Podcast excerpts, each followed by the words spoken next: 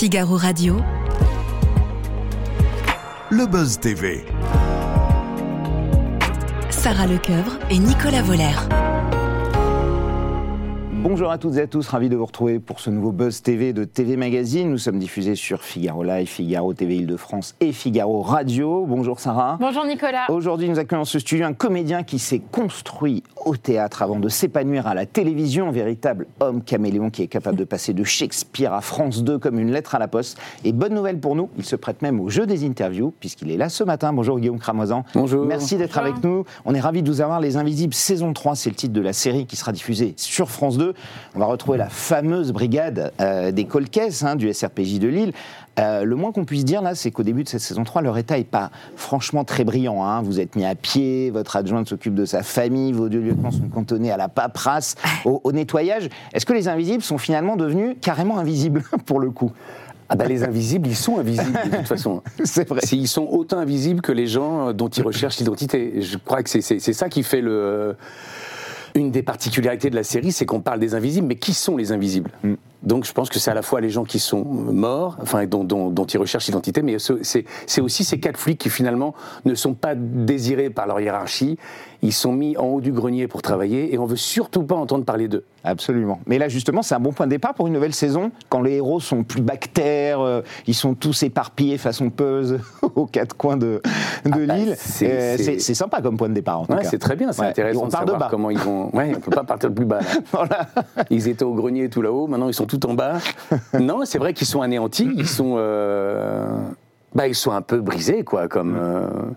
Et on va en parler, hein, notamment de cette Ouais. saison 2, euh, évidemment, sans trop spoiler. Dans quelques instants sur Figaro, Alors, on parlera de cette saison des Invisibles, euh, des séries télé, de vos projets également, Guillaume. Ce sera juste après les news médias de Sarah Lecoeuvre. Sarah, on démarre ces infos médias avec euh, les hommages hein, au comédien euh, Marwan Bereni qui se poursuivent. Oui, alors les analyses ADN doivent encore le confirmer, mais le corps du comédien de 34 ans a probablement été retrouvé jeudi dernier dans une maison abandonnée au bord du Rhône. L'hypothèse du suicide est avancée. Alors depuis, les hommages se multiplient, à commencer par ses partenaires de Plus belle la vie, euh, comme Cecilia Ornus ou Sarah Mortensen. Citons aussi celui de son ex-compagne Marie-Lou Salvatori, également comédienne découverte dans Plus belle la vie. Tu me manques tellement, c'est vertigineux. Je t'aime, sois en paix, écrit-elle notamment. Vous avez déjà croisé sa route à Marwan Bereni Pas du Jamais. tout Vous le connaissez pas? Non. Bon, Il s'est, il s'est suicidé a priori, oui. A priori, oui. Il avait disparu depuis début août après un, un- un accident de Ouais. voiture dans Ouais, lequel il serait impliqué. J'avais entendu, ok, d'accord. qu'il avait provoqué. Voilà, on attend de découvrir si c'était son corps. Vous connaissez cette série, Plus belle la vie? Euh, non. Vous en avez entendu parler, bien sûr. On vous a jamais proposé de rôle pour euh, la série? Euh, Les séries quotidiennes Je comme crois ça que si, mais j'ai pas. Ah, Vous n'avez pas donné suite. Non, j'ai pas donné suite. Ça vous intéresse moins ce rythme quotidien comme il y a Alors il y a deux, ici tout commence sur TF1, il y a Plus belle la vie euh, qui va revenir, Un si grand soleil sur France 2. Le rythme quotidien comme ça, c'est compliqué. Bah, ça m'intéresse moins. Je, je, je, Ouais. je sais pas trop. Moi, j'ai jamais. euh, Quand, quand en tout cas ça s'est présenté et que j'ai lu, Ça vous a pas intéressé? Voilà, ça coïncidait pas avec ce que, ce que, ce que j'avais envie de faire. Je, ça, ça, ça, ça répondait pas à toutes les questions que je me, je me posais sur ce que je lisais. Et vous en posez souvent des questions hein, sur vos rôles. On va en parler un peu plus tard, euh, Ah bon? Guillaume. oui, on poursuit ces infos médias d'abord avec euh, Jimmy Mohamed, hein, le célèbre médecin euh, du PAF qui a décidé de se mettre en retrait des réseaux sociaux. Et oui, le nouveau chroniqueur de RTL a reçu des menaces de mort et des messages de haine après avoir relayé ce week-end la publication d'une ONG. C'était Médecins sans frontières qui alertait sur les conséquences humanitaires de l'attaque de Gaza par Israël, planifiée pour atteindre le Hamas. Le généraliste assure à ce sujet que son intention n'était absolument pas de se positionner politiquement euh, sur le conflit opposant Israël à la Palestine. Je bloque l'accès aux messages, prévient-il. Avant de conclure, il n'y aura plus de publication pendant un certain moment. Euh, je sais que vous n'avez pas de télé, mais j'imagine que vous suivez l'actualité. Le, climat actuel, il est, lourd. Euh, euh, Israël, la Palestine, ce professeur assassiné, cette attaque terroriste à Bruxelles hier, c'est l'impression d'un mouvement perpétuel qui, redémarre perpétuellement. Qu'est-ce que ça vous inspire, Guillaume? Une peur vous, avez peur Non, ou bah, vous on a ressentez forcément de l'angoisse Ouais. par rapport à tout ça, mais c'est surtout une grande désolation, quoi, une grande, une grande indignation. Mais quand est-ce qu'on va hein Et en même temps, est-ce que c'est si étonnant que ça? Est-ce que c'est finalement pas une société qui fait tout pour générer ça? C'est-à-dire que les différents gouvernements ont laissé faire, selon vous, n'ont Bah pas ouais, pris je- les je- bonnes on se dit, décisions? tiens, c'est marrant, le monde est violent, mais en fait, c'est une société qui génère que de la violence. Mais pourquoi? Pour quelle raison, d'après vous? Après, je j'en sais rien, mais quand on regarde, ne serait-ce que les séries, les films, ce qu'il y y a sur les réseaux sociaux, sur c'est, des gens qui, qui ne sont, les êtres humains se sont habitués à ne vivre que dans la violence aujourd'hui. On, ne- on, il n'y a que ça qui existe. Euh, Il n'y a plus le. euh, J'allais en parler après avec les invisibles, mais il n'y a plus le. L'envie d'être présent vraiment, de, de, de pouvoir écouter, de pouvoir regarder, de pouvoir ralentir pour, euh, Vous trouvez de la nuance pour être à la place de l'autre, pour se mettre un Ouais. peu à la place de l'autre, pour pouvoir juste euh, entendre ce qu'il y a à entendre. Aujourd'hui, j'ai le sentiment qu'il faut s'insulter, il faut se. euh, je comprends pas bien, mais Ces réseaux sociaux qui ont provoqué ça pour vous, euh, c'était censé rassembler les gens du monde entier. Les réseaux sociaux, on a l'impression que ça a créé plutôt du communautarisme en fait, que les gens Ah se sont, un se sont mis je- plutôt entre eux, quoi, enfin par groupe. c'est une espèce de, ouais, de déversoir dans. Vous n'y Je êtes pas vous y a, il y a des bonnes choses, sans doute. Il y a comme, mais, mais quand même, quoi. Il y a des.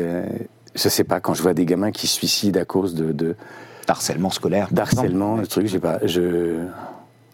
Voilà. sans doute que Je sais les pas s'il y a un mot pour exprimer ce qu'on qu'on ressent. Ouais, c'est parfois difficile de les, de les trouver, vous avez raison. Euh, on termine ces infos médias, Sarah. Le chiffre du jour, c'est un chiffre très particulier, c'est 1,7, c'est ça? Oui, 1,7 million, c'était le nombre de téléspectateurs rassemblés sur TF1 devant le final de Cannes Police criminelle. Alors c'est pas beaucoup, hein, Ah, c'est pas beaucoup pour c'est TF1, même, c'est- c'est même un flop, on peut le dire. hein. C'est cette série portée gros par flop. Lucie Lucas. Oh. Euh, la part d'audience est seulement de 9% en prime time. Franchement, c'est catastrophique. hein. On peut Pour parler TF1, d'accident ouais, ouais. industriel. Euh, peu de chance, franchement, que la série revienne pour une saison 2. Il n'y aura qu'un à, volet. peut-être à l'international, puisqu'elle a été faite également euh, pour ça. Oui. Euh, ça vous surprend, même sur TF1, la première chaîne, vous le savez, vous avez été euh, dans, euh, dans Oui. Profilage euh, pendant, pendant deux saisons. Euh, Aujourd'hui, on a l'impression que aucune chaîne n'est à l'abri. Une grande série en prime time de, de police euh, sur TF1 qui fait 1,7 million et 9%, c'est. Bah, c'est on bien. n'aurait pas pu voir ça il y a quelques Enfin, années. je veux dire, c'est bien. Je, je- je- je- C'est je pas souhaite à personne. non, non, non, c'est oui, pas terrible, mais c'est bien qu'il y, ait des- il y ait des surprises comme ça, des bonnes et des moins Oui. bonnes. Enfin, je, Ouais. C'est Oui. plutôt. euh, enfin, je sais pas. s'il y a- Il y, a toujours de. de Vous euh, êtes attentif, vous, à vos, vos propres audiences? Aux audiences des Invisibles? Si, bah, je, oui, je suis curieux de savoir si. si- À 9h, vous, vous guettez non, le- non, parce qu'on les reçoit de toute façon. Il Ouais. y a la prod qui envoie. euh, On vous appelle.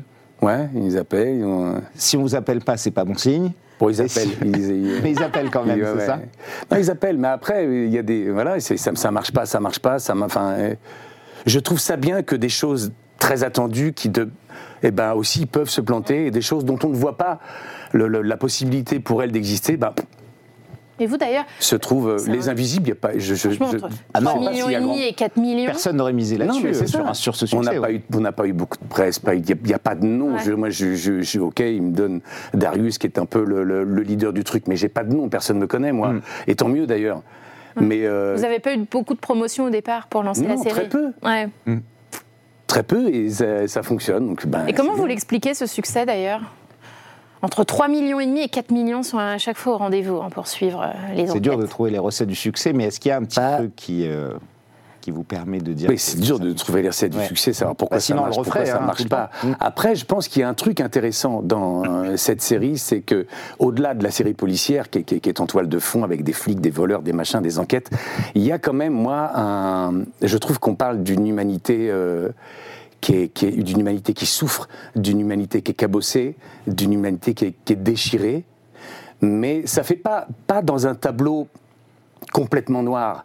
Et les gens qui sont là pour s'occuper de, de ces gens qui sont effectivement abîmés sont quatre flics qui sont aussi abîmés, qui sont aussi dévastés par des tas de choses, des, des- De leur vie, bien sûr. oui. et, et je crois que le fait d'avoir été dévasté par des tas de choses et d'être en chemin vers une partie de soi qu'on n'a pas encore découvert, en tout cas je parle pour ces flics-là, font qu'aujourd'hui ils parlent et ils s'adressent, ils font leur boulot en tout cas avec une vraie présence. Ils n'ont pas de, c'est pas des gens testostéronés comme on dit, ou des, c'est pas des gens qui sont clairvoyants, qui ont des pouvoirs surnaturels. Je pense que leur extraordinaire vient de leur ordinaire. Je ne sais pas si je me fais comprendre. Ou, euh, C'est très clair. Ils sont, bien ils compris. sont Oui, oui. extraordinaires parce qu'ils sont ordinaires. Et ils ont justement cette présence, ce regard et cette écoute-là, qui est difficile à avoir. Parce que peu d'êtres humains sont capables de, de mettre le frein. Parce que quand on est parti, on est parti, on est dans un train qui va trop vite de toute façon. Et de temps en temps, quand on a la capacité, quand on sait le faire, et très peu de gens savent le faire, sont capables d'être vraiment présents et de se mettre à la hauteur et à la vitesse des gens qui en ont besoin. Voilà. Et je trouve que dans, dans nos flics à nous, il y a un peu de ça. France 2 diffuse les deux premiers épisodes de la saison 3 des Invisibles. C'est d'ailleurs le même cas hein, euh, qui s'appelle Cassel, qui sera traité en deux parties. Euh, ces deux premiers épisodes, Guillaume, vous reprenez le, rôle du commandant, hein, Gabriel Darius, à la tête de cette brigade spécialisée dans les colcaise. Alors, sauf que, comme je l'ai dit hein, en introduction, votre équipe a, vraiment pris du, plomb dans l'aile suite à votre dernière en- enquête euh, épique de la saison 2. Vous voilà mise à pied, séparé de, votre équipe. Comment vous le vivez? Comment Darius le vit au moment où cette saison 3 euh, démarre Sa mise à pied?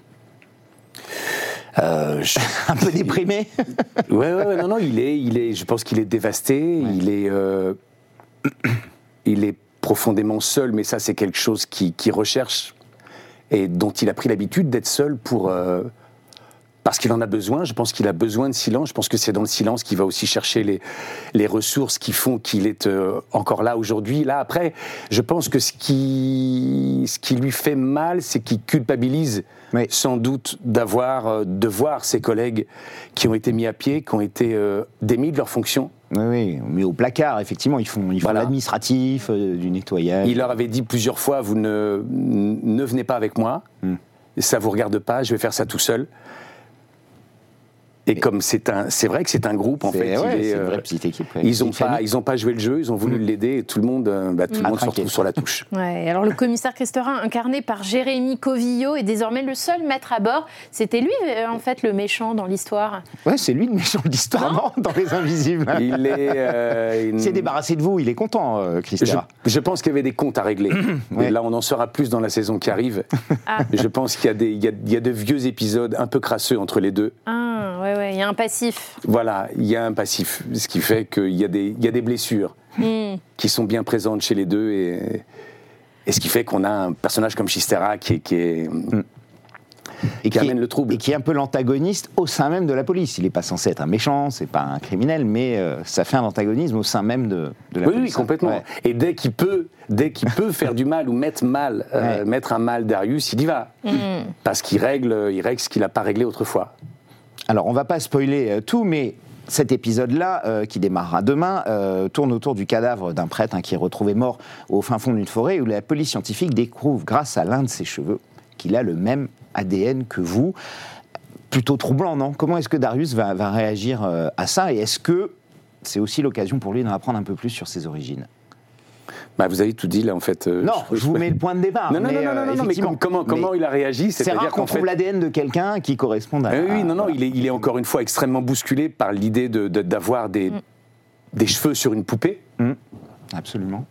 Et il se dit aussi d'une euh, d'une autre manière, est-ce que je vais pas en savoir plus?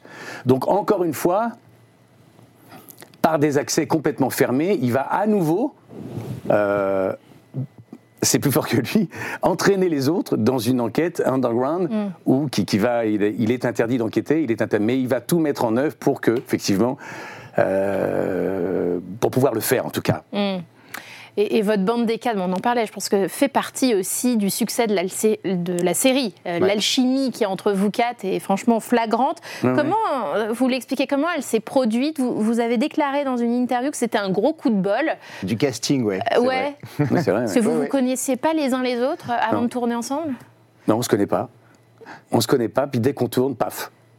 Et comme ça, dès Ça le début, dès la première saison, ça s'est fait naturellement. Dès la première scène. C'est dingue. Et vous êtes devenus copains depuis? Bah, ouais, ouais, on est. euh, si, si, c'est vrai qu'on a été. euh, euh, on était assez d'accord sur tout, en fait. Mais ce qui était non seulement agréable artistiquement, parce qu'on va très vite, du coup, mais aussi, on était. C'était pendant, c'était pendant le Covid. Oui, le- la toute première saison a Voilà. été tournée euh, après la période de confinement. Pendant. Ou, ou pendant, Pendant la deuxième. Pendant En la 2021, deuxième. Voilà, déjà, on la- a, déjà, on a eu l'autorisation de tourner, déjà, c'était déjà bien. C'était un exploit, Mais ouais. euh, tout était fermé, tout était. Donc, c'était des conditions vraiment particulières, c'était pas la joie. Et il fallait que tout le monde soit aussi capable de, de, de, de- de prendre un peu sur soi, Ouais. de, de se dire allez, on est là pour le projet, on est là pour le faire.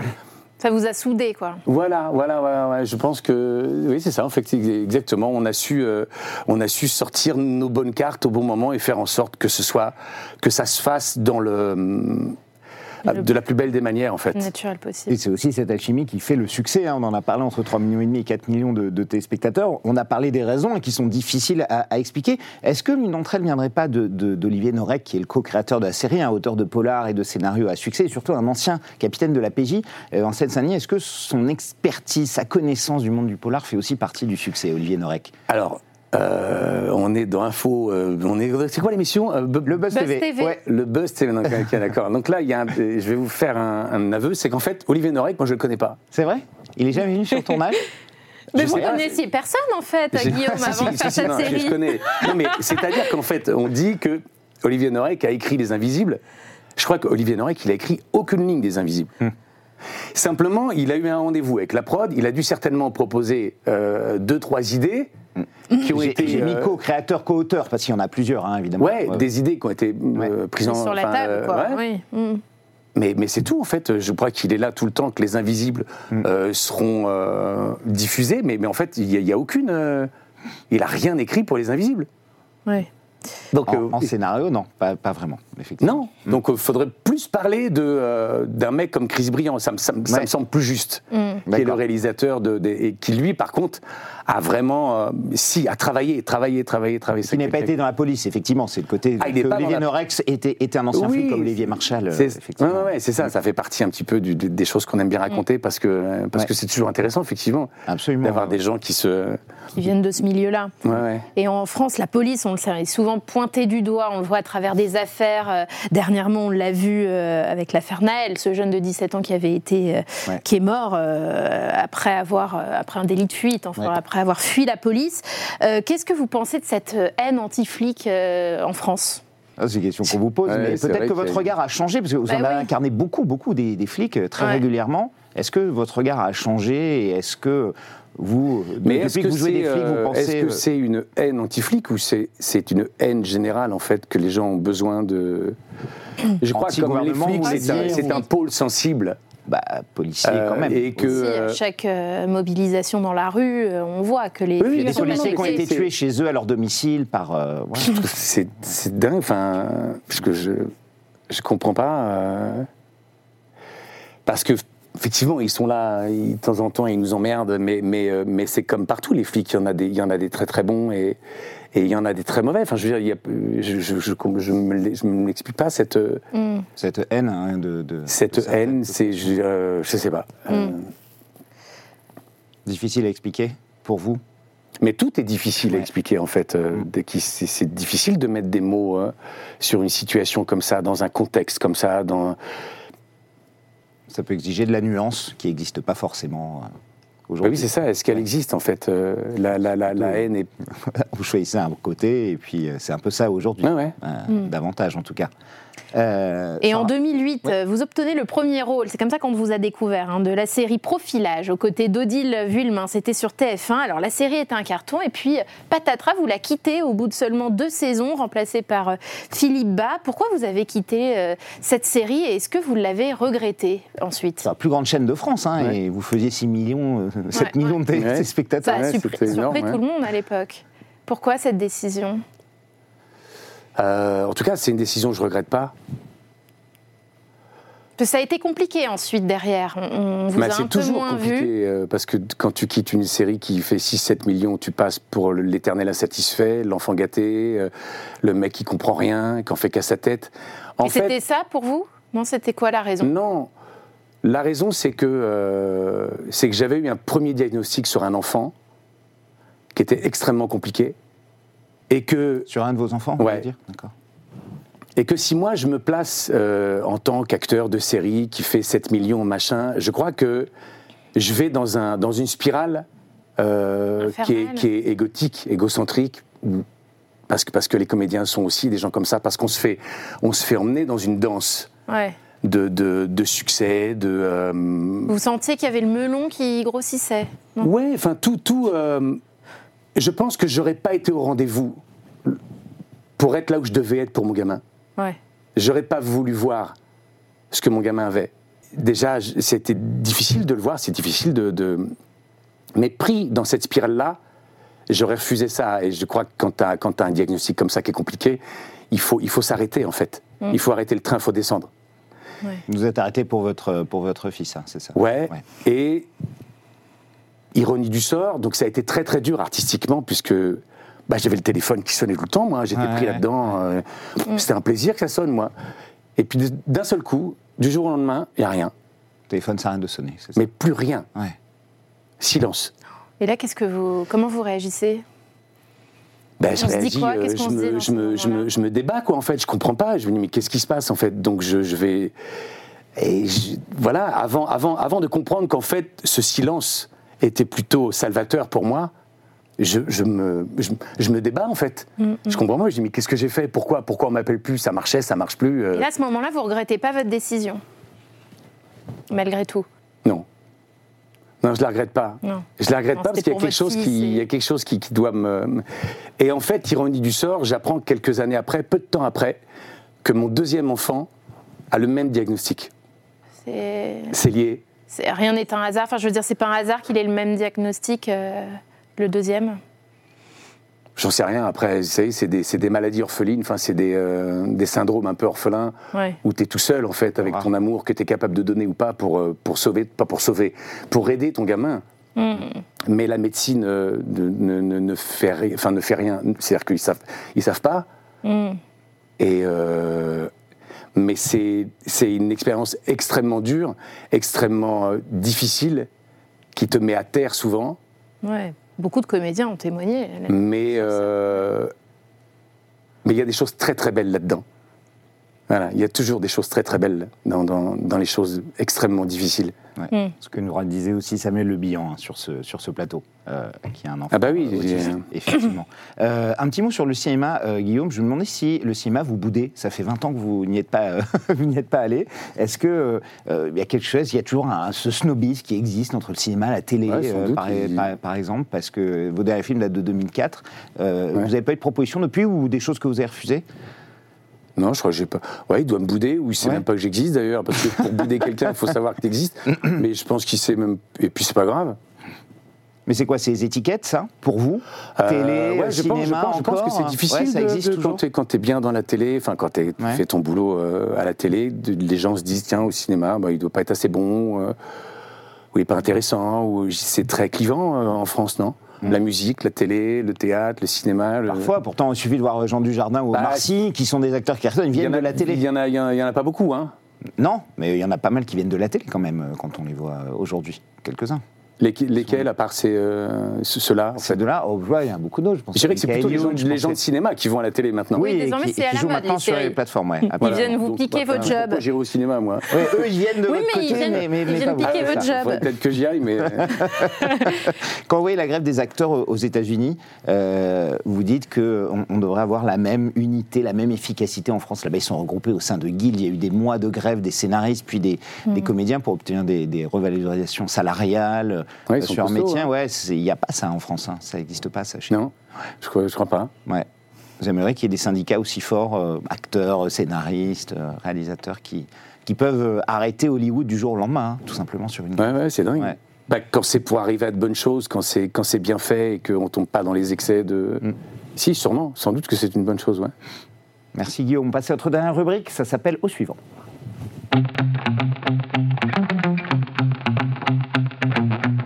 Recevons le comédien Patrick Chenet, le grand comédien Patrick Chenet, pour sa pièce de théâtre Le Mystère Sony, hein, qui sera diffusée sur euh, France 3. Euh, J'imagine que vous le connaissez, euh, cet acteur. Quel regard vous portez sur ce comédien assez emblématique et, et multitâche du cinéma français hein? On le voit partout, lui. cinéma, télé, Ouais, il est fort, ouais. théâtre. il Ouais, j'aime bien. Ouais. ouais. Est-ce que vous avez une question à lui poser? Dans cette vie, dans cette vie, je me- dans cette vie, je parle pas dans ce monde, dans cette vie, qu'est-ce qui, selon toi, abîme et qu'est-ce qui, selon toi, répare? Voilà, c'est Voilà. une vraie question. Mystère. Ouais. On dévoilera les dessous, euh, évidemment. Philosophique. Ouais, quasi philosophique. Merci d'être venu. Merci Guillaume. à vous. Merci. Merci Sarah. Excellente journée à tous et à tous et merci encore de votre fidélité.